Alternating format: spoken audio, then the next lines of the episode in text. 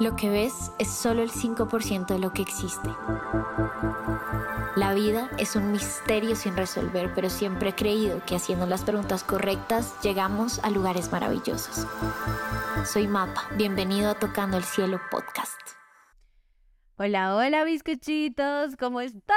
Bienvenidos a otro episodio de Tocando el Cielo podcast. Como siempre, como siempre, es un placer, es un honor para mí poderlos acompañar en otro domingo de reflexión. En esta temporada tenemos muchos más invitados y recuerden que al final el propósito de los invitados en muchos sentidos no solamente es mostrarles personas comunes y corrientes que hacen cosas extraordinarias e increíbles, sino también creo que se pueden dar cuenta de que todos los episodios en los que hemos tenido algún tipo de invitado, pues son personas de mi vida, personas que yo conozco, que amo, que respeto, que admiro.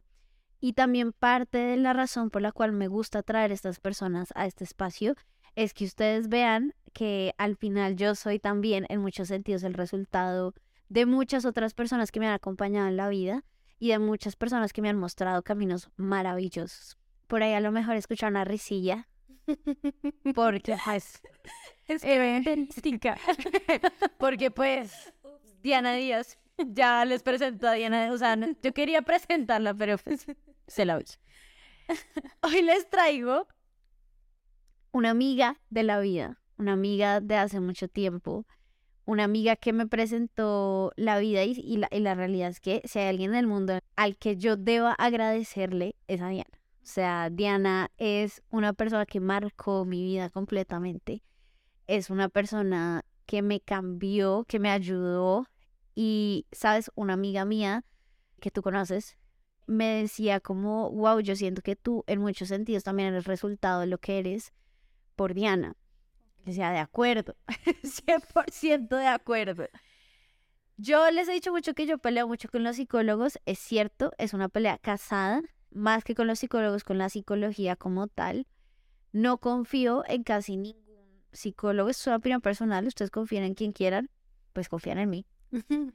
Pero Diana es la única psicóloga en la que yo realmente confío, en la que no solo confío, sino creo y la respeto, sobre todo porque siento que más allá de la gran psicóloga que es, es como su alma, su espíritu, el que termina como cambiando la vida de las personas.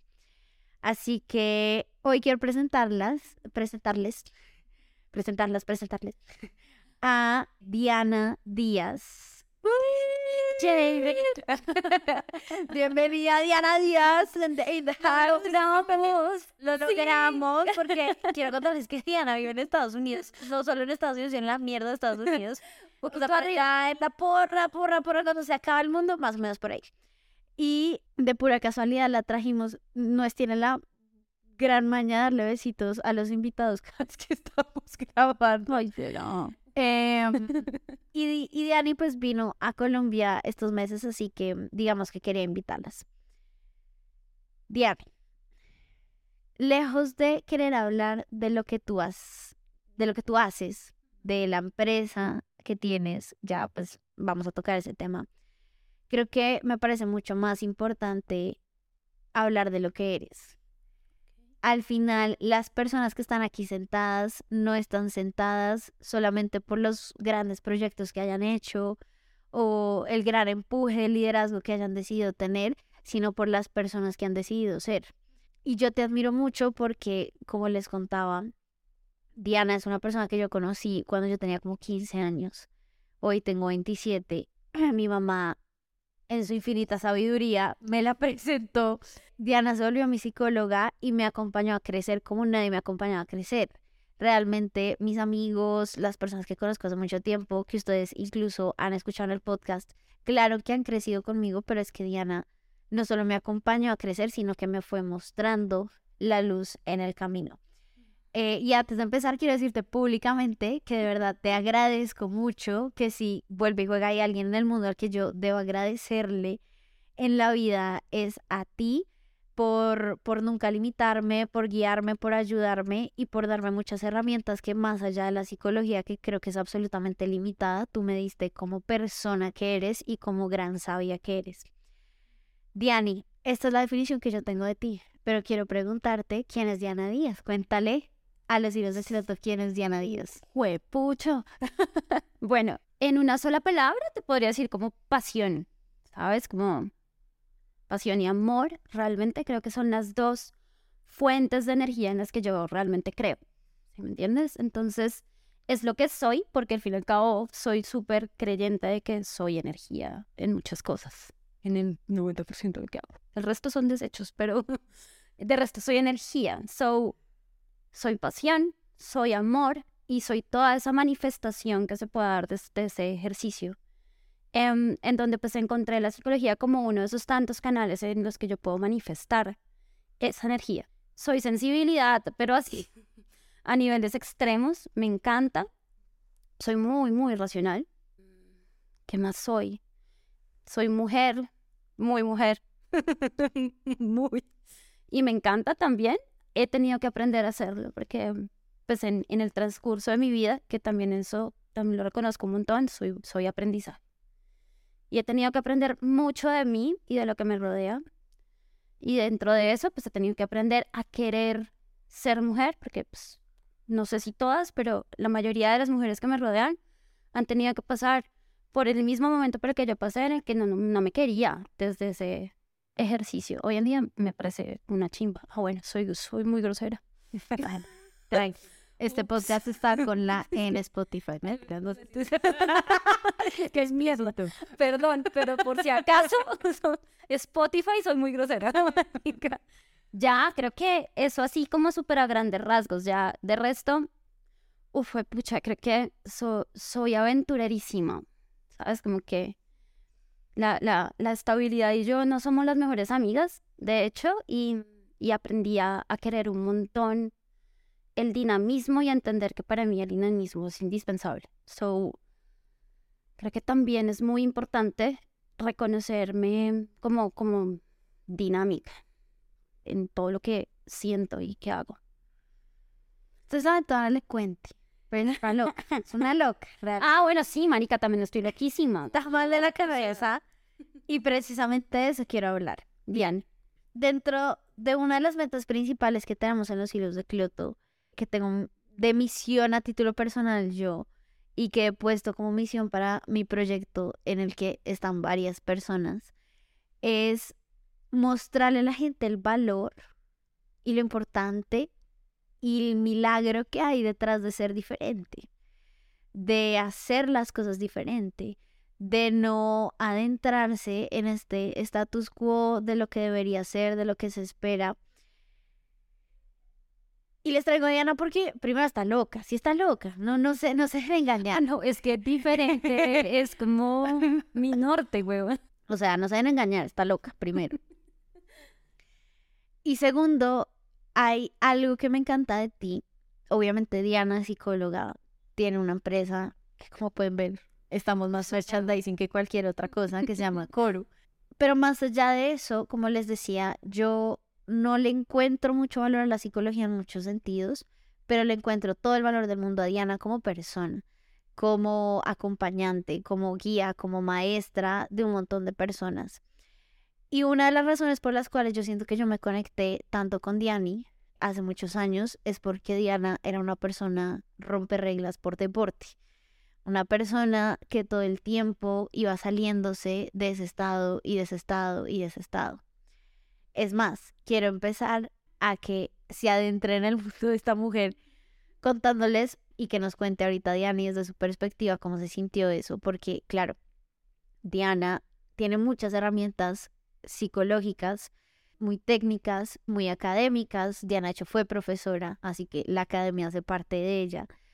Pero la realidad es que yo reconozco en Diana un alma absolutamente sabio y trascendental y místico en muchos sentidos.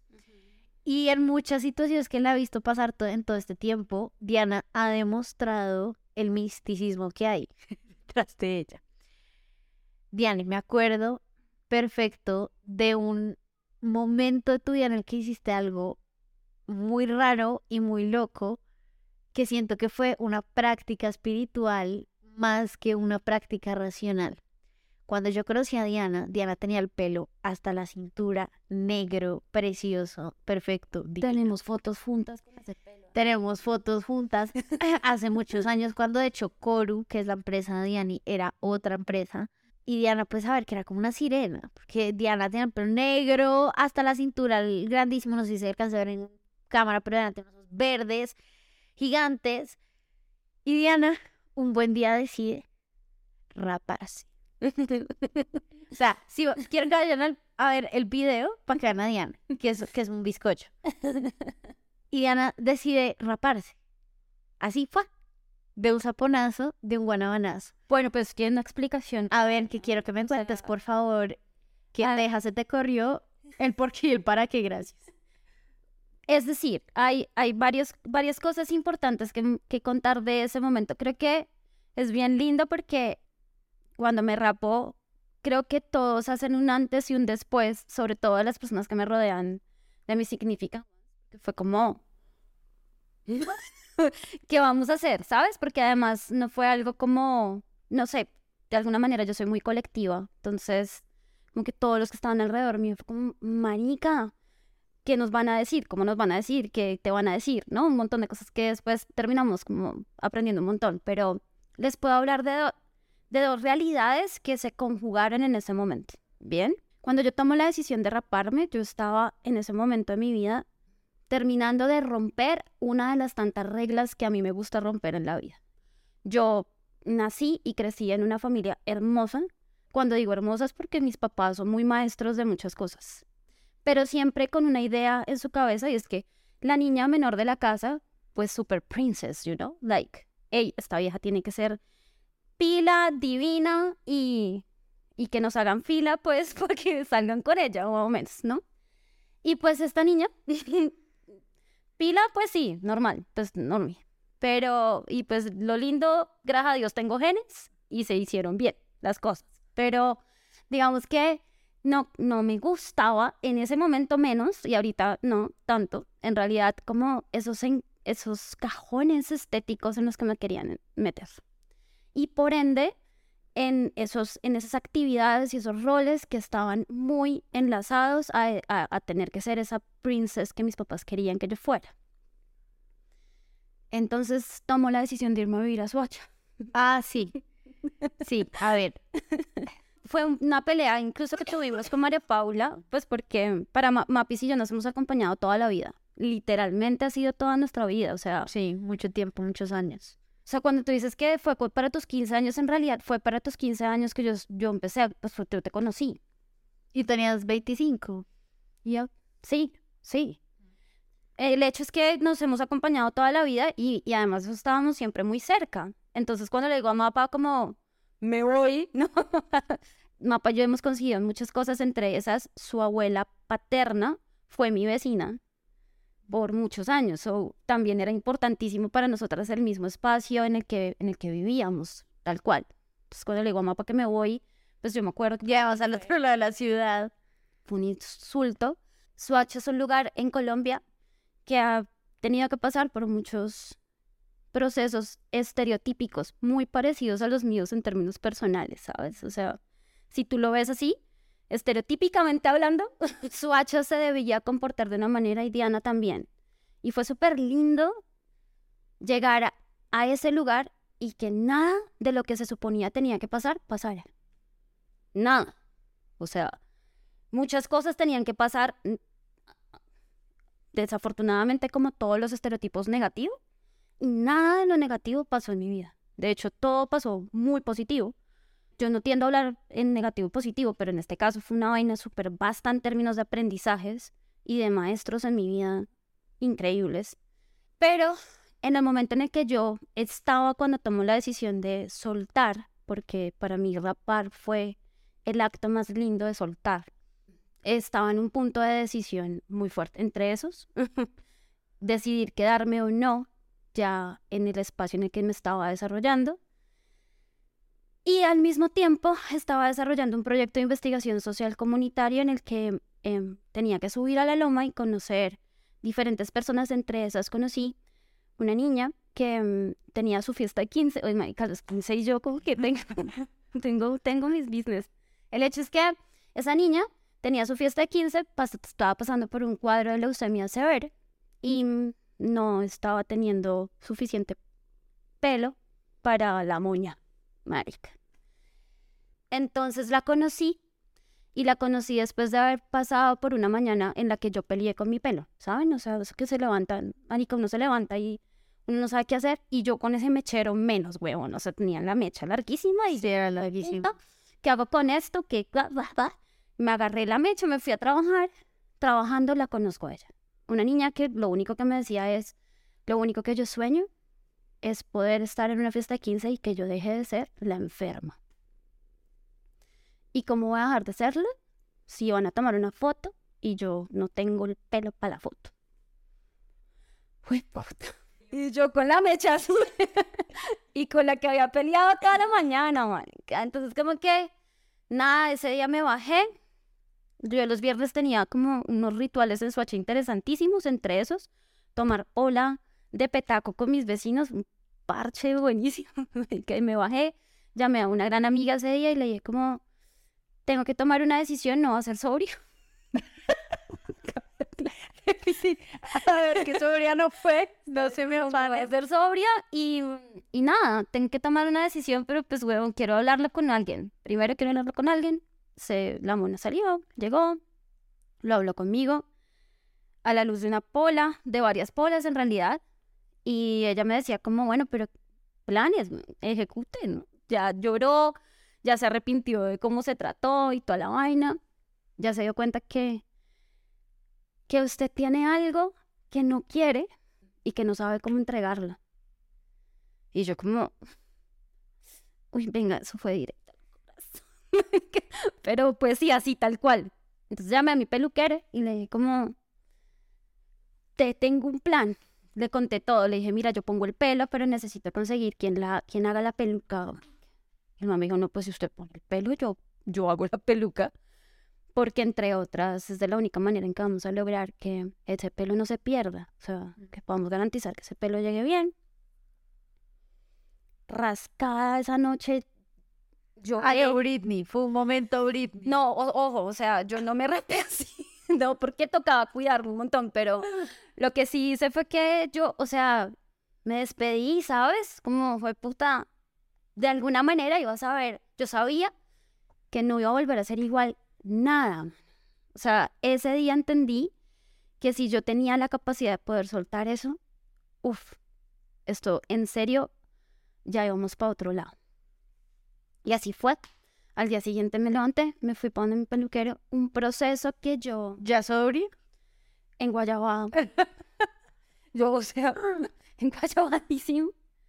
Eh, Fue un proceso que, entre otras, yo veo estos videos que ponen como en YouTube y esas cosas y en Facebook, esas vainas. Y yo digo, uff, marica, les falta mostrar algo que es muy importante y es lo que duele. Porque duele, o sea, las mujeres que, que entregan su melena no lloran solamente por el hecho de que, de que se están viendo calvas, sino que literalmente duele.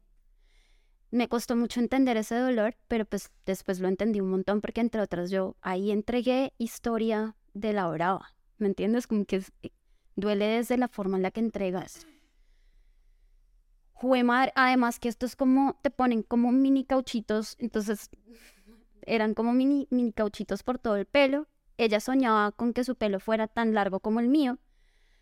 Esa era otra pregunta que te iba a hacer. A ver, que tenías el pelo tan largo que estoy segura que era una opción cortártelo más o menos como lo llevo yo ahorita, ¿no? O como lo tengo yo ahorita. O como lo tienes tú ahorita. Pero entonces, Pero hiciste raparte toda. sí, lo que pasó fue que, por eso les digo que son dos momentos, ya les cuento el otro momento, pero cuando hablé con el, con el peluquero, él me dijo como, bueno, ¿y qué tan larga lo quiere? Ella cómo quiere la peluca, y yo, "Parce, pues la referencia es que ella quiere el pelo como el mío. Me dice, imposible, prácticamente, a no ser que te rapemos. Y yo, wow, ¿y por qué? Entonces me dijo, pues porque en el tejido se va a ir por lo menos un pedazo así, mientras yo tejo la peluca. Entonces, elaborar la peluca me va a quitar por lo menos una mano, Diana. y ella quiere el pelo largo, largo, largo, largo, real, largo, yo sí. Me dijo, nada, me toca raparte. Ay, Diana. Yo, Bien nivel. sí, denso. O sea, todavía lo pienso y digo como yo me arrepiento, no me arrepiento, ¿sabes? O sea, no es un tema que yo salga acá, no me arrepiento. No, y hay días en los que yo digo, ¿qué me pasó? Como hay otros días en que digo, no, ma, que la saqué del estadio, ya les cuento porque también empecé a aprender mucho de eso. Entonces le dije, nada, pues si vamos a hacer las cosas, hagámoslas bien, marica. Como siempre hago yo las cosas sin pensar, pero salen bien. y eso O sea, fue. cosas, pero bien hechas. Sí. Y así fue. El man me dijo como, ok, qué bueno que soy yo. Soy muy feliz de acompañarte en esto. Y empezó a hacerme este tema, como les cuento, te cogen el, el pelito y ponen un cauchito. Y después de que te llenan la peluca, la cabeza, como, ¿se acuerdan? Uy, pucha, aquí se me, va a, se me va a notar la generación. En Aventuras en Pañales. Ok, pero hasta ya te llego. Bien, ¿se acuerdan de la muñequita de Aventuras en Pañales? Sí. La, la, la forma en la que era, así, marica, te ves, entre otras, así como con múltiples colitas. Y después de eso, él, empie- él empezó como a cortarme mechón por mechón para poder salvar lo que más pudiéramos pelo. Pues a ver, llegué a las 9 de la mañana y salí a las 5 de la tarde. Es todo un proceso. O sea, es un proceso. El puta. Y el man hizo la peluca más espectacular. Divided. No se imagina. Quiero saber eso, cómo fue cuando le entregaste la peluca a ella. A ver. Aquí entra en esta vaina de eh, expectativa ver su realidad. no, o sea, tú esperas Que ella diga, wow. Pucha, mejor dicho, cojamos a Diana, ahí es en donde, pues, ajá, ¿no? No dice como, uy, ahí, es- ahí está ese lado de uno. No, tú esperabas, yo esperaba, pues, que esa niña, mejor dicho, A desviviera. fue como, mira la peluca, es mi pelo, además, ¿no? Ah, gracias. Y se la llevó. Y yo, mi pelo. no, como, uy, tacho, esto era lo que yo quería, no era lo que yo quería, bla, no sé qué. En ese momento, que ahí es cuando tú empiezas a aprender. O sea, realmente, uff, estar calva me ayudó un montón en muchas cosas. Entre esas, ese día, pues yo le entrego la peluca. De hecho, iba con una amiga y mi amiga me dijo, Juli, cagada. no, obvio. Y yo la miraba como, ¿real? O sea, fue pucha. Después llegó la mamá de esa niña. Ahí entendí muchas cosas, entre otras. Porque esa mamá me dice, doctora, que ya les cuento un poco como mi conflicto con la palabra doctora, pues es otro tema. Doctora, gracias porque por usted voy a poder hacer la fiesta que yo siempre soñé. Ok. Entonces, ese yo día siempre soñé. Sí, ese día entendí que yo no le entregué, o sea, yo no le regalé mi pelo a la niña. Yo realmente le di la posibilidad a esa mamá de cumplir un sueño. Bien. Y es un sueño que para ella era muy significativo por la enfermedad de su hija. Bien, entonces dije como, señora, Misión cumplida. venga acá, señora, quiere pola. que esa época era de mi época pocholera brava, fue esa, más o menos. Me tomé una pola con la señora y le dije, amén. O sea, esto era lo que quería. Y me dijo, nada, que esto era lo que quería. Súbase y venga a la fiesta. Usted tiene que estar en la fiesta, bla, bla, bla. Lo pensé varias veces, ¿sabes? Como, ¿voy o no a esos 15? O sea, que voy a ir ya. Más en la loma, ¿sabes? O sea, nada, bueno, que vamos.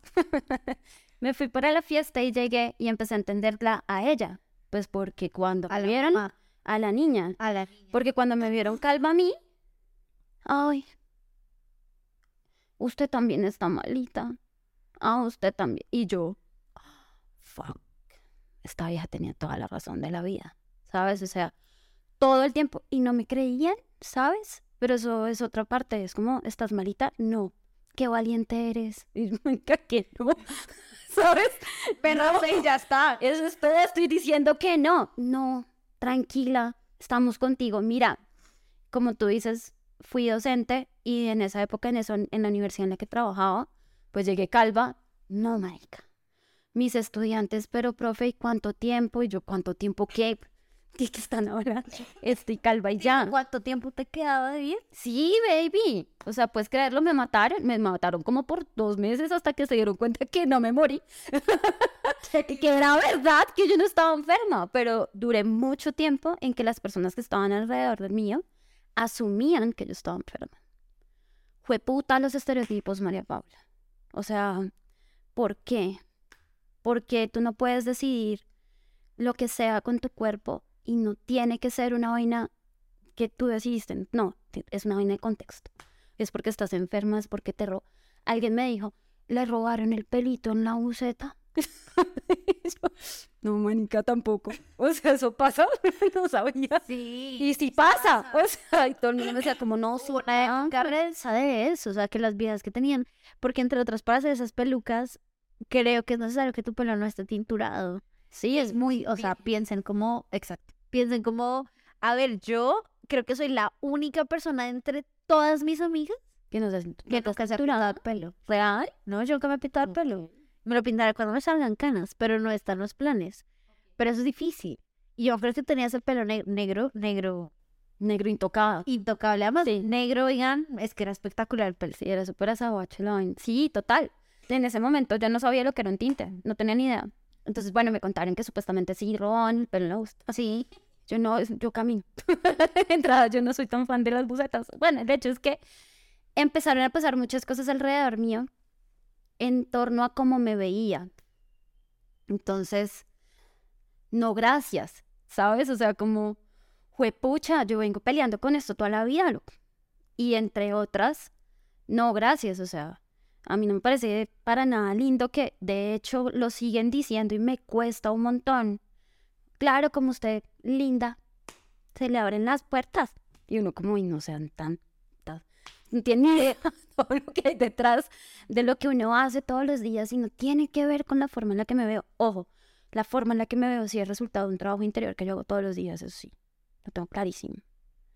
Pero eso no significa que yo busque agradarle a los otros. Sin embargo, no te imaginas lo que fue estar calva los primeros meses. ¿Cuánto tiempo duraste calva? Dos años. ¿Dos años? Sí. ¿Calva? Calva, rapada. ¿Por qué tanto? Amañadísima, weón. Te empezó a gustar ese flow. O sea, tú sabes lo que es para mí, Tauro. Poder levantarme tarde porque no me tengo que peinar, weón. Te lo llamas funcional, qué visual. Oh, por Dios, tú no sabes lo que era eso para mí. O sea, era como en realidad amo estar calva. Ah, lo amaba profundamente.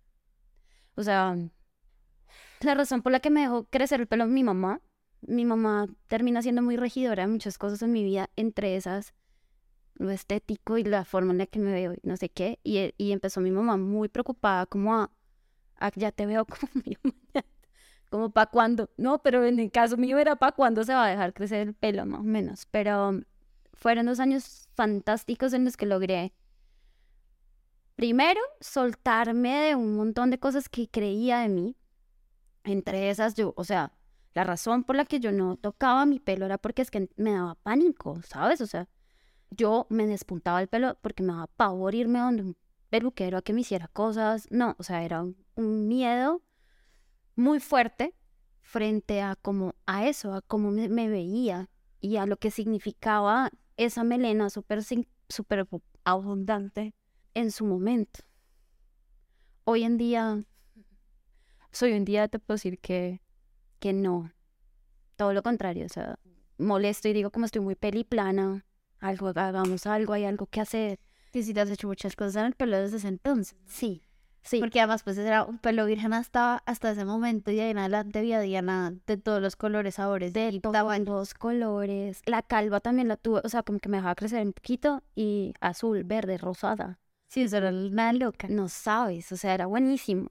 Muy chistoso porque todo el mundo me dice como, me dedica fotos, dos o tres, de dos años, de, de antes esto era la reina del selfie web. Man, todo empezó a ser a darse en unos planos súper distintos. Superadas etapas como estás enferma, full superadas, te gustan las niñas, full superadas, veo. O sea, a mí las niñas sí me gustan, pues porque me encanta ser mujer. Sexualmente no me fluye porque, marica, no sé qué pasó. Faltó el, don, faltó el don de que me gustara lo ya sexual. tiene marido? Pero me parece que las niñas son, o sea, mamacitas, weón, ¿sabes? No tengo problema alguno con eso pero me daba, me daba muy duro que todo fuera por como me veía. Claro. ¿Sabes? Eso me parecía muy denso. Diana, tú das consulta y has dado consulta durante muchos años. Toda la vida. Toda la vida. Como psicóloga. Desde que te conozco, pues de hecho así fue que nos conocimos, ¿no? Cuando yo me adentro más en la comunidad de los hijos de Cloto, que son en su mayoría mujeres, pues hay una constante interrogante y al final todos los caminos llevan a Roma.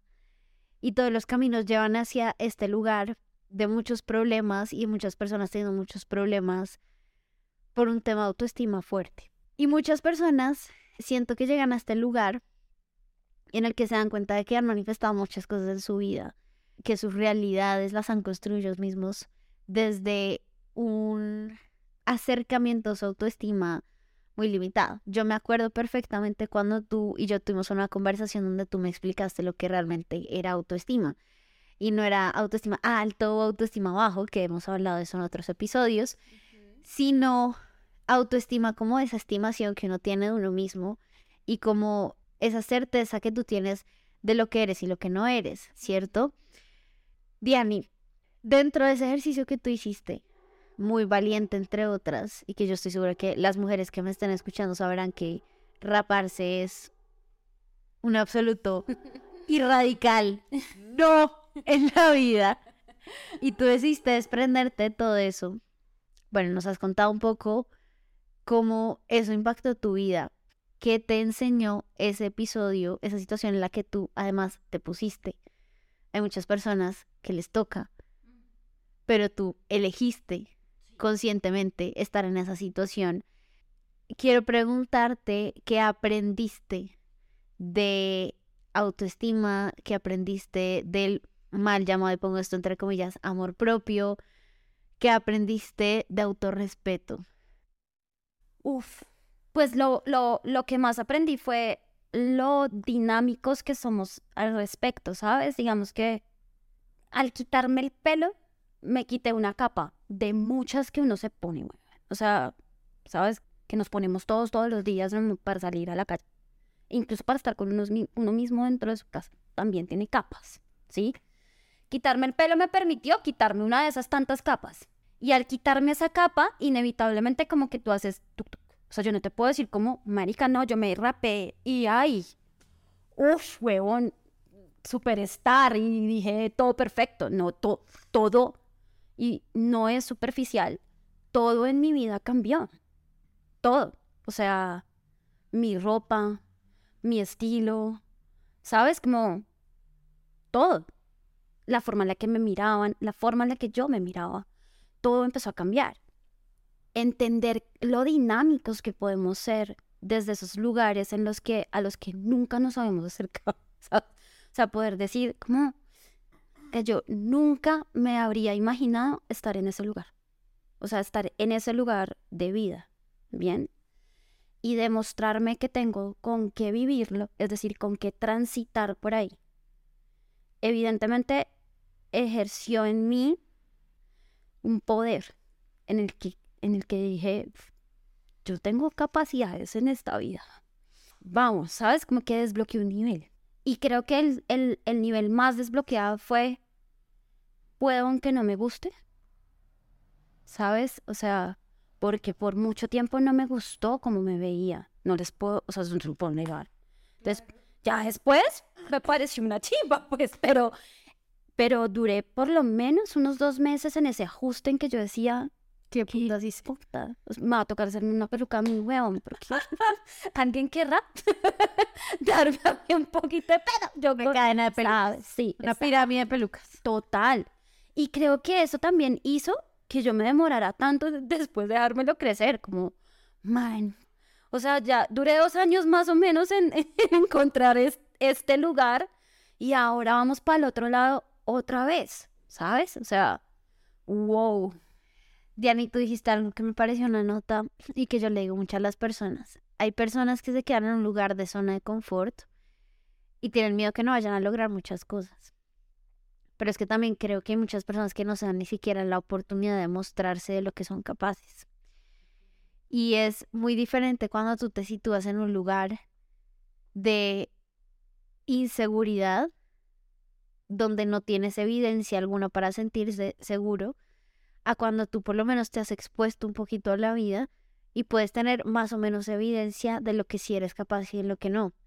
Eso que acabas de decir es muy importante porque yo siento que muchas personas y las mujeres hemos estado muy acostumbradas a mantenernos en un lugar seguro de complacer a muchas personas, de complacernos a nosotros mismas, pero también siento que en ese lugar seguro ni siquiera nos hemos dado la oportunidad de mostrarnos de lo que somos capaces. Al final, estoy segura de que raparte simplemente fue el primer paso para que tú te dieras cuenta de que si eras capaz de hacer muchas cosas así estuvieras incómoda.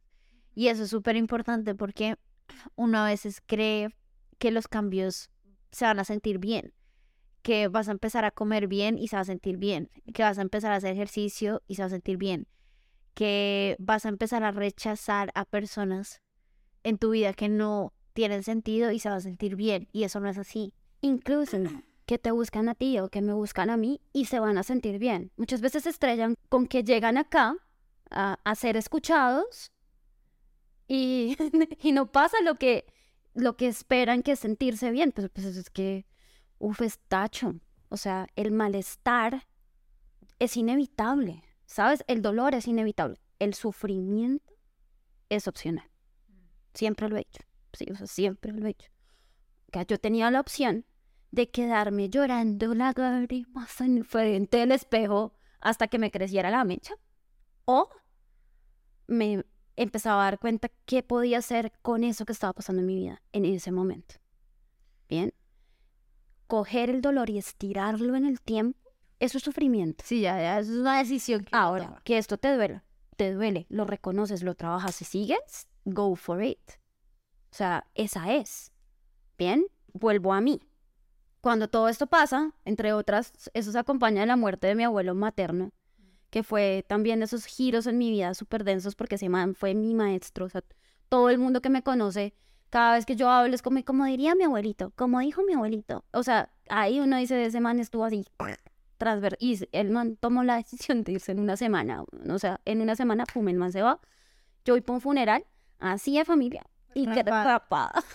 Houston, y además de eso, con una mamá, otra maestra increíble, ella les cuenta una historia que les tiene que contar la historia, y yo con cero ganas de contar la historia, ¿sabes? Que como, como ella se va a justificar de por qué Exactamente. Entonces, Ahí viene la palabra súper linda de la que hablas, que es el tema de la autoestima. Cuando uno hace una valoración del self, es decir, cuando tú te valoras a ti, autoestima es, en, en inglés, es self-care, una vaina así. Es decir, tú te miras, huevón, y te valoras. Eso es todo. Eso no es coger zapicos en el espejo, eso no es salir a decir que eres la... No, eso es decir, hey man, ¿quién soy? Las situaciones de la vida, todo el tiempo te van a poner en ese lugar en el que tú dices, aquí quién soy, desde todos los frentes, ¿sabes? O sea, desde todos los lugares en que eres. ¿Eres imagen? Sí. Como, o sea, transparente no soy. Nada que hacer, sí, soy imagen. ¿Soy cuerpo? Sí, soy cuerpo. Eh, soy mente, soy mente. ¿Soy lo que hago? También. De alguna forma, sí. Sí, inevitable. Ahora, haga una estimación de eso, de hecho self-esteem, ya llegó la palabra a mí, haga una estimación de esa vaina y evalúela. ¿Le dio más peso una cosa a otra? Evalúela. Tú me diste un ejemplo que me encanta para enseñar, pues para explicarme un poco el tema de la autoestima. Uno piensa que autoestima es amor propio y lo que dice Diane. Me cojo a picos en el espejo y soy divina y para mí la persona que se cree menos que los demás y la que se cree más que los demás es igual de insegura. ¿Me entiendes? Para mí, es una opinión personal. Entonces esta persona, esta mujer inalcanzable, pues, o sea, y esta también que cree que nadie la va a mirar y también soy igual de inseguras. Y entonces Diana me dice, el autoestima, esas de cuenta, ustedes no lo saben porque ya estamos sentados, pero Diana y yo somos un par de minions. No se sabe cuál mide menos. Creo que Diana mide menos, de hecho. True. Eh, y yo, yo mido unos 56, para que se hagan una idea. Y Diana me decía, es como si tú y yo nos vamos a la, a, a la cocina, a la alacena, a ver que alcanzaremos la última repisa, segurísimo que no, mi reina. O sea, a duras penas me entienden como que somos un par de minions. Y Diana me dice, ¿eso significa que te vas a poner a llorar? ¿Eso no significa que no te quieres? porque, no, porque sabes que no alcanzas la alacena. Ay, no, pero no voy a decir que no alcanzo. Sí la alcanzo. Sí la alcanzo porque yo todo lo puedo. Yo soy capaz de todo. No, o sea, una autoestima es reconocer la realidad y la verdad tal y como es. Y la realidad es que Diana, a menos de que, y yo, a menos de que tengamos unos zancos en los pies, no vamos a alcanzar la repisa. Eso significa que, hay, que no hay otras maneras de llegar allá. Pues a ver, es tan sencillo como comprar un banquito. Y eso es self-esteem. Es yo hago una estimación de lo que soy, sé que no voy a alcanzar, busco soluciones para llegar a un lugar, entre otras evaluando si vale la pena llegar hasta allá, ¿cierto? Me pareció una manera muy linda de explicarlo porque siento que el autoestima se ha vuelto, entre otras, una estimación que tienen los demás de nosotros también. Y sabes a mí que me parece súper riesgoso de lo que está pasando con la autoestima en este momento, que lo están mostrando como tu lugar más seguro. Ajá. Eh, no. ¿Sabes? Tu lugar es seguro, punto. De entrada, no es más seguro, sino que tu lugar es seguro, por un lado, pero por el otro, no es seguro porque tú te autoestimes más o es inseguro porque te autoestimas menos. Es que entre otras, así como la explicación que les acabo de dar, como sería una autoestima alta y uno bajo. De hecho, es un tema funcional, marica. ¿Sabes? O sea, el autoestima es un ejercicio funcional. Escanéese y póngase en acción. Eh, o sea, suena muy básico, pero real. Es como escanéese y póngase en acción según lo que se escaneó, ¿no? Ojo. Y solucione lo que escaneó, lo que lo está limitando. Exacto. Solucione lo que muchas veces no es que tengas que solucionarlo en ti, que eso es otro problema que yo le veo a la forma en la que venden el autoestima hoy en día. Para mí es una forma de venderlo. Y es que todo radica en ti. Entonces, tú puedes, o sea, volvemos a, la vaina esta de, dale María Paula, tú puedes, tú alcanzas la alacena. Tú Mentalízate y lo La mente todo lo puede. Tú alcanzas la alacena. Cuando la vaina no está en ti, es María Paula, vaya por la butaca, súbase y alcance el arroz. Next. Ah, ah, ah, la solución no estaba dentro de ti, no estaba. No, de hecho la solución es buscar otra herramienta diferente. Está afuera. El 90% de las cosas que te pasan están afuera de ti, no están dentro de ti. Total. Cuando te pones la camiseta de las soluciones que tengas una autoestima alta, qué lío tan, tan, porque entonces ahí entras en esos discursos en donde todo radica en ti. Y yo te digo, no, no, no, no de acuerdo muchas de las cosas que nos pasan están en la mitad entre tú y yo. Miren que antes de empezar a grabar este episodio estábamos, Diany llegó temprano, estábamos esperando a Giorgio, que nos quiere llegado tarde, solo nos vimos antes. Hay que aclarar, hago el disclaimer, Giorgio es una persona muy cumplida, si lo quieren contratar. Simplemente Diana y yo llegamos antes y estábamos hablando de lo importante que es aprender y entender a aceptar la vida tal y como es y a entender que la vida es más sabia que uno al final yo tengo otro concepto que me gusta mucho, que construye en muchos sentidos a partir de esa definición que tú me diste de autoestima, y fue el autorrespeto. Y el autorrespeto es la capacidad que uno tiene de cumplirse a uno mismo. A ver que uno, imagínense donde uno pudiera enamorarse, decidir de quién se va a enamorar. pues sería muy fácil, ¿cierto? Entonces sería como un sencillo. No, no, Sin comentarios. Un saludito para mamá. Pero en verdad, como que si uno pudiera elegir de quién enamorarse y cómo amar y de qué manera amar, la vida no tendría sentido porque todo estaría tan planeado que qué sentido tendría experimentar algo que está completamente predestinado. Creo que parte de la vida es aceptar que la vida sabe más, aceptar que hay cosas que no están en nuestro control y aceptar que hay muchas cosas que sí están en nuestro control y que para mí lo único que sí está en nuestro control es el autorrespeto, la capacidad que tú tienes de cumplirte esas promesas que te haces, la capacidad que tú tienes de decir soy un minion, mido unos 55, ni porque me imagine toda la vida que me voy a estirar voy a terminar midiendo 15 centímetros más, pero sí hay algo que está dentro de mi control y es ir a buscar un butaco, pararme encima de ese butaco y subirme. Y hay muchos otros caminos. Puedo llamar a alguien que sea más alto que yo que alcance las cosas por mí. Puedo buscar esa cosa que pensaba que estaba arriba y darme cuenta que no estaba arriba, estaba más abajo y estaba a mi alcance. Y yo creo que eso sí es realmente un aprecio profundo y un respeto hacia uno mismo y yo creo que el respeto es lo que te llevará eventualmente al amor. Pero presionar el amor es muy complejo cuando tú te encuentras a ti mismo siendo una persona en la que no puedes confiar. Y ahí entonces, que estoy completamente de acuerdo con tu concepto, rompemos el amor propio. Que me parece fantástico. ¿Por qué? es como de puta que chivo, gracias. No más amor propio. Estoy Exacto, amor propio. Porque es que, ojo que yo no me tengo que amar para que me amen, ni yo me tengo que amar para poder hacer. ¿Sabes? O sea, Ni tengo que buscar amarme para que me amen. no, O total. sea, ni tengo que hacer un esfuerzo sobredimensionado de quererme a mí misma con el único y exclusivo fin de conseguir marido. ¿Listo? De acuerdo, de acuerdo. Entre otras, para mí el amor es una decisión. O sea, yo decido amarte a ti. Tú te puedes parar en las pestañas o no pararte en las pestañas, dar tres vueltas, lo que quieras. Que si yo decidí amarte, ahí voy a estar. Ahí voy a Ahí voy a estar, porque el amor es una decisión. O las decisiones se toman todos los días. Todos los días se toman las mismas decisiones, entre otras.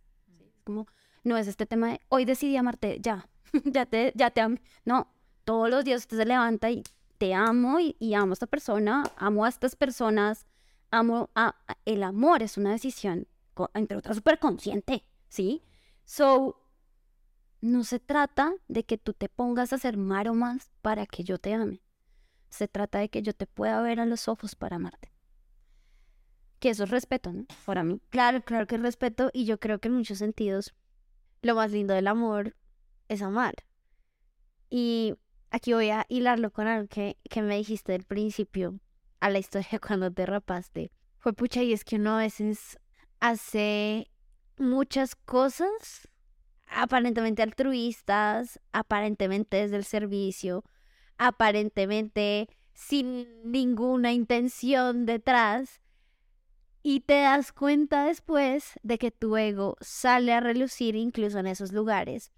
Y te lo digo porque en este, en esto que para mí es una verdad absoluta, que lo, lo más lindo del amor, sea de pareja, sea de amistad, sea de familia, es amar, pues la realidad es que nosotros siempre estamos buscando es ser amados, es ser ese reconocimiento para el otro. Y ahí es donde yo siento que el amor, que es algo muy lindo, se vuelve increíblemente superficial porque lo que estamos haciendo es hacer cosas sobredimensionadas para que otros nos amen. Si ustedes se ponen a pensar, ay, es que yo quiero una pareja, a ver, que no siento que ustedes estén pensando en amar a una pareja, están pensando en quién las va a amar y quién las va a aceptar y quién las va a cuidar y quién las va a sostener y quién las va a mantener. Y entonces un montón de cosas detrás y entonces hilando esa historia con la historia de cuando te rapaste, que tú me dices, a ver, que yo expectativa versus realidad. Voy a entregarle esta peluca, le entrego, además que Diana cuidaba ese pelo, le entrego mi vida, mi reputación, los comentarios de mi círculo social, que obviamente Diana y yo nos movemos, pues en Colombia es de un privilegio absoluto y por eso hay que ser honestos, por eso también fue raro que Diana se fuera a Suacha, siendo una persona con todos los privilegios del mundo. Ella entrega su pelo a una persona que conoció ese día, que le quiso cumplir un sueño. Y eso es exactamente para mí las personas que me dicen, es que yo le entregué todo, yo le di todo, yo era la mejor persona, yo era la mejor amante, yo era la mejor nada, yo le pasé todas sus infidelidades y al final, ¿qué hizo? Me terminó. Se fue, me abandonó. Diani, en- sé que entiendes perfectamente a qué voy con todo esto. Es sí, no solo por el pelo. Otro saludo para Mao. no, no, no. ella- No, ella- para Mao no, para Mao. no. Mentira, no. Es por fines didácticos. Para fines didácticos. Eh, pero en verdad, como que ese proceso de soltar y de enfrentarse un poco al rechazo, cuando uno lo ha hecho todo, Diani, cuéntame qué piensas, qué sientes tú de estas situaciones que aprendiste con esa situación que en la que te pusiste. Pues bueno, creo que no fue la... Esa situación como tal no ha sido la única situación en la que yo me he sentido rechazada. Total. Bien, entonces, pues en ese punto yo ya venía. A ver, que había. Caro había. Ahí ya, ahí ya, para los que no me están viendo, ahí ya voy a callo, sí, exactamente. En, en esa situación como tal, me, mira, ante el rechazo siempre hay una emoción, una respuesta emocional inevitable que es la rabia, ¿no? Y la rabia, como lo hemos hablado tú y yo por mucho tiempo, la rabia nos protege, o sea, es un ejercicio de protección.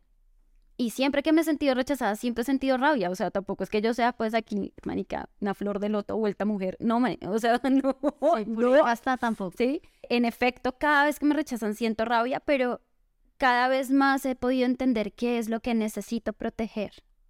Como en ese momento, o sea, en ese momento, como te explicaba, en paralelo, se explicaba, en paralelo a mi vida estaban sucediendo otras cosas de, que de las que tenía que dar giros y tomar decisión, ¿sabes?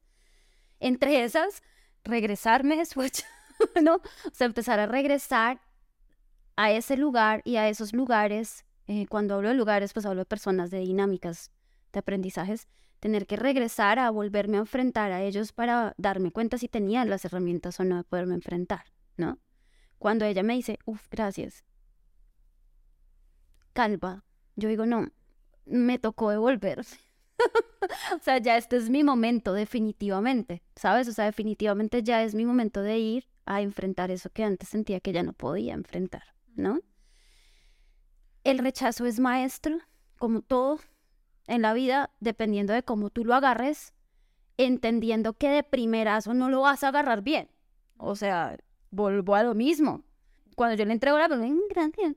Mm, Es más, todavía, y pienso, ¿qué le pasa? Es obvio, todavía, ¿sí? Todavía digo como, uff, desagradecida. Tal, también. Pero luego vuelvo a mí. ¿Bien? Vuelvo a mí en términos de esa situación se da para que yo entienda algo. Se dio para que yo entendiera algo. En ese momento entendí que ya ese lugar que en teoría yo estaba sintiendo como mío, que nunca fue mío, fue bien prestado, pero yo lo estaba empezando a sentir como mío, definitivamente no lo era. Y ahí dije, momento de hacer maletas porque otra vez la vida me está mostrando que me tengo que ir, ¿sí? No es fácil tomar esas decisiones de me tengo que ir. A ver, que el rechazo te muestra también cuándo tienes que irte. ¿Cuándo tienes que irte? Sí. Que entre más insistas en que no es así, ¿De dónde tienes que ir? ahí volvemos a la estirada y al sufrimiento, ¿sí? Ahí la vida te está mostrando, hey, pero ahora, chiquita, linda y hermosa, si usted decide quedarse a ver si la niña lava bien la peluca, la peina como usted la peinaba, porque no me preguntó un carajo, mi amiguita, sobre cómo yo duré 14 años cuidando mi melena, entre otras, ¿me entiendes? Pero en mí está la decisión de si me quedaba ahí viendo eso, ¿sí? O yo tomaba la decisión y decía, ok, me fui. Sí, después, unas semanas, dos semanas después se murió mi abuelo y sí que ratifiqué el tema de que Ah, ahora de hoy. Como que adiós, adiós, mis American Pie. Pero entonces fíjate que como todo en la vida, el tema de valorarse tiene que ver con tu lugar en el mundo. El tema de tu seguridad tiene que ver con el- tu lugar en el mundo. De hecho, tú y yo siempre hemos hablado desde lo mismo. Cuando yo, que se me olvida, cuando tú y yo hicimos un plano cartesiano, yo te decía, Hace 500 años. cada dónde te paras, dónde te paras, y fue, es un ejercicio que si hay algo lindo de lo que tú y yo hicimos juntas, fue ese ejercicio, porque aunque te costó, así chiquitica, te dio el lugar que necesitabas para entender que necesitabas construir tu lugar en el mundo, te por delante. Que para mí, eso es de las cosas más importantes, construir tu lugar en el mundo. No te lo dan, no, no te lo dan uno lo construye y vuelve y juega. ¿Lo construye con qué? Con entender que tomas decisiones y las tomas todos los días. ¿Sí? Con entender que, hey, que eres dinámico tú y es dinámico lo que te rodea. Sí. Con entender que para ti hay cosas que son muy importantes, muy, muy importantes, que son tus valores, es, tu guía, es tu norte, es para dónde vas. Y arranca. Eso es súper lindo porque, como les decía, Diana y yo nos conocimos cuando yo tenía 15 años. Eh, un momento muy crucial de mi vida en el que yo hubiera podido hacer muchas cosas y ser muchas personas que gracias a Dios no fui y en las que no me convertí. Gracias Diana. Gracias Dios. Y Vea, yo les voy a decir una cosa. Me parece muy curioso, entiendo por qué, pero quiero pues desmentir esto en público. Esta sensación que a muchas personas a veces tienen de que los que estamos de este lado nacimos aprendidos. Y muchos de ustedes dicen que me lo dicen con mucho amor, es como, mapa, quisiera como tener esta sabiduría que está dentro de ti. Y yo quiero que entiendan que, de hecho, por ejemplo, para mí esos procesos de introspección son increíblemente complejos y difíciles. A ver, que yo no soy un libro abierto. Hace poco, en el episodio pasado, en el último invitado, es que no sé bien cómo van a salir los episodios, pero en el último invitado que tuvimos, que fue Juan de Sensa, Juan dijo algo con el que yo me siento muy identificada. Y Juan me contaba, y lo contó ahí en el episodio, que la novia de él le dice mucho que él habla mucho para que la gente no le hable. Para, o sea, como que pregunta muchas cosas y habla con todo el mundo para que a él no le estén preguntando como, ¿y tú? ¿Y tú qué haces? Y todo plan. Y Juan me dijo eso cuando estuvimos en un retiro con Sensa y yo me cagué de la risa y le dije, sabes que yo siento que hasta algún punto yo soy igual.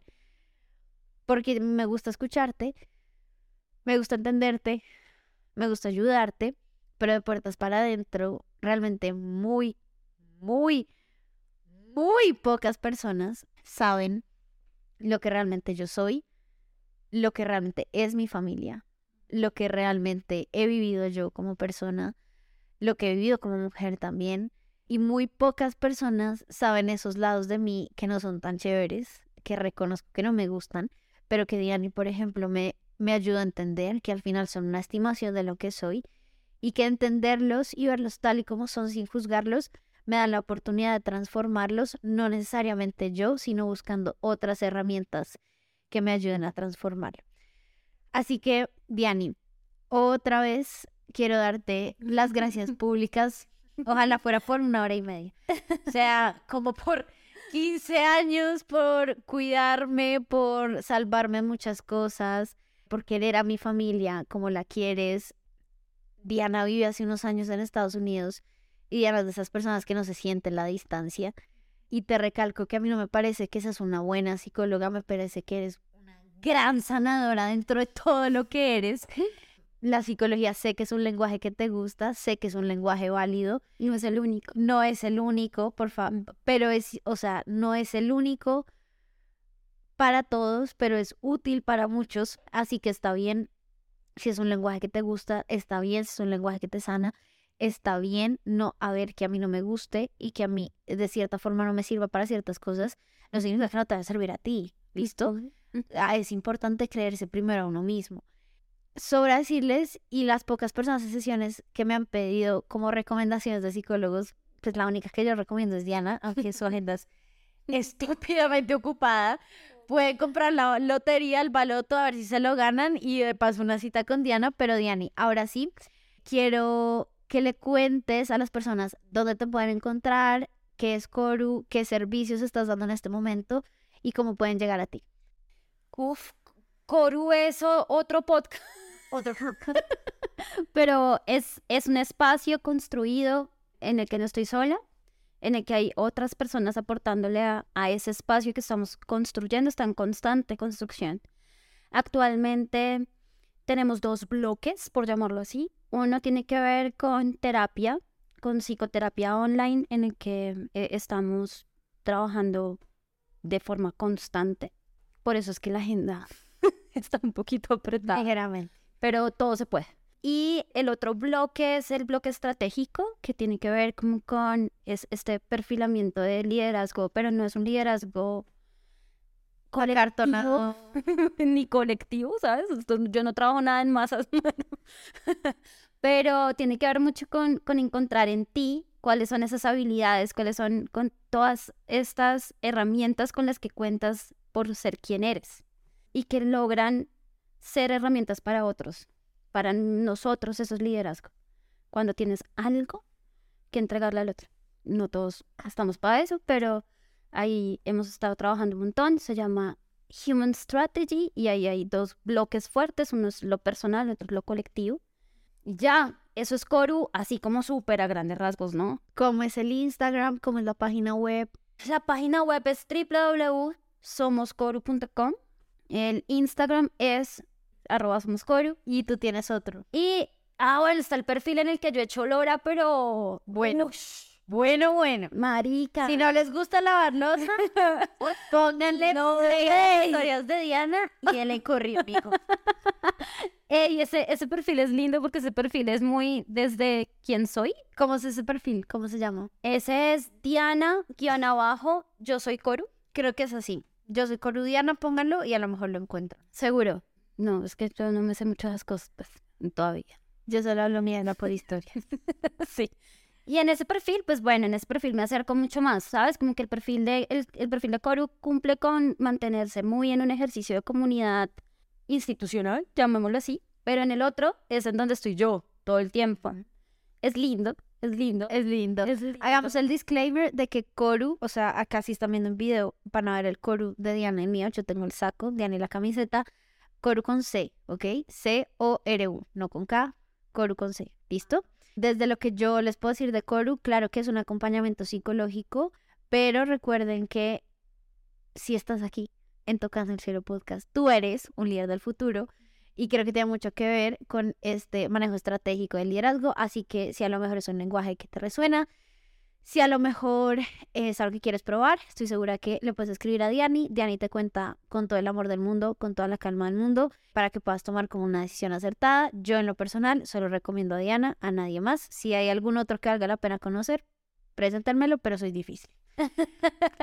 Amores lindos, gracias por estar aquí, mi Diani. Gracias por Qué lindo. acompañarnos. Otra vez gracias a Giorgio, nuestro hermoso productor. Nos vemos el próximo domingo en otro episodio de Tocando el Cielo Podcast. Adiós, adiós.